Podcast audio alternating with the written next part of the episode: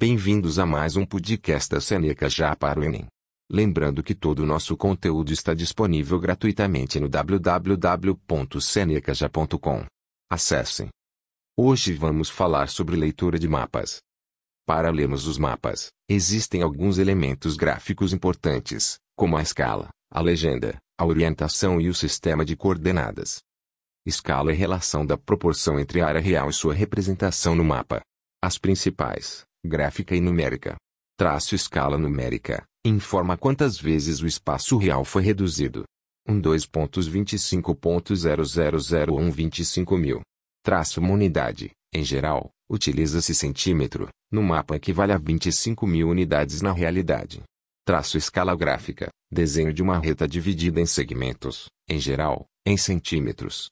Traço a numeração em cima é a medida real correspondente. Coordenadas geográficas são o sistema de orientação mais comum.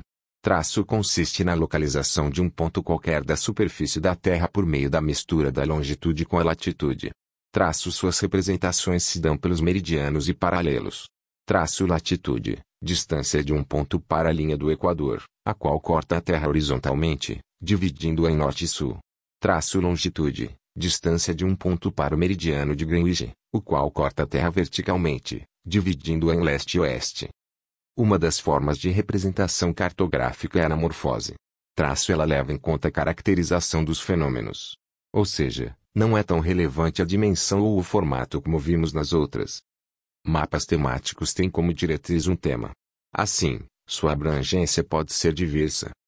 Mapas físicos, muito utilizado para análise de uma região em seus aspectos climáticos, hidrográficos, topográficos e físicos.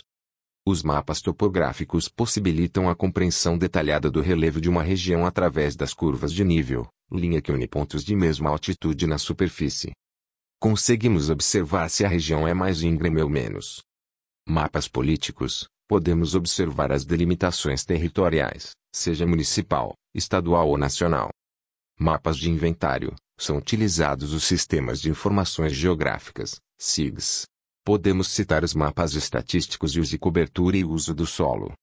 Mapas anamórficos são utilizados para representar dados quantitativos de determinada área de forma visual. No geral, os mapas são distorcidos. Na imagem, cada quadrado representa 1% da população mundial. Chegamos ao final desse episódio. Lembrando que todo o nosso conteúdo está disponível gratuitamente no www.senecaja.com. Até mais.